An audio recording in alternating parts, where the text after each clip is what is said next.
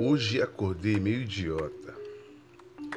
Parece ser meio louco isso, mas é verdade. Acompanhe a crônica, que no final você vai me dar razão. Era exatamente 7h45 da manhã. Meu despertador fez o famoso trim. Olhei para ele com seu marcador de horas quase a se apagar, por consequência da eterna pilha que nele residia. E ele me olhava de volta, com um olhar de pena. Era engraçado, mas talvez pudesse notar minha soberba suburbana.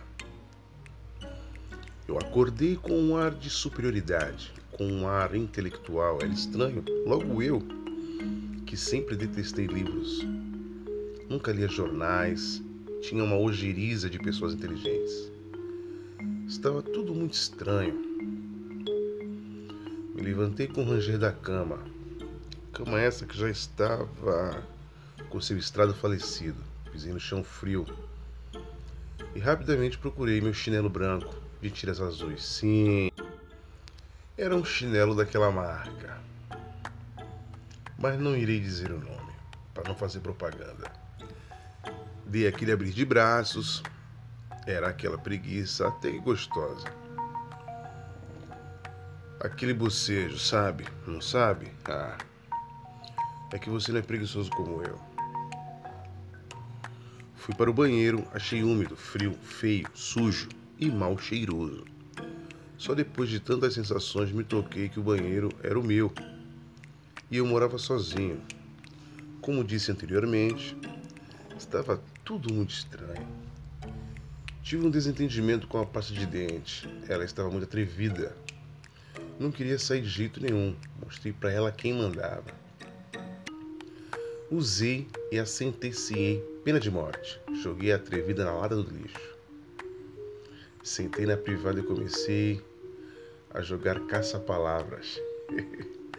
Depois de acabar o jogo, tomei uma ducha rapidinho.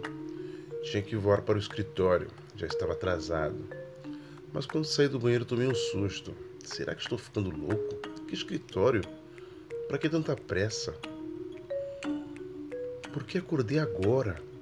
Eu estava desempregado, estava devendo para o bairro todo.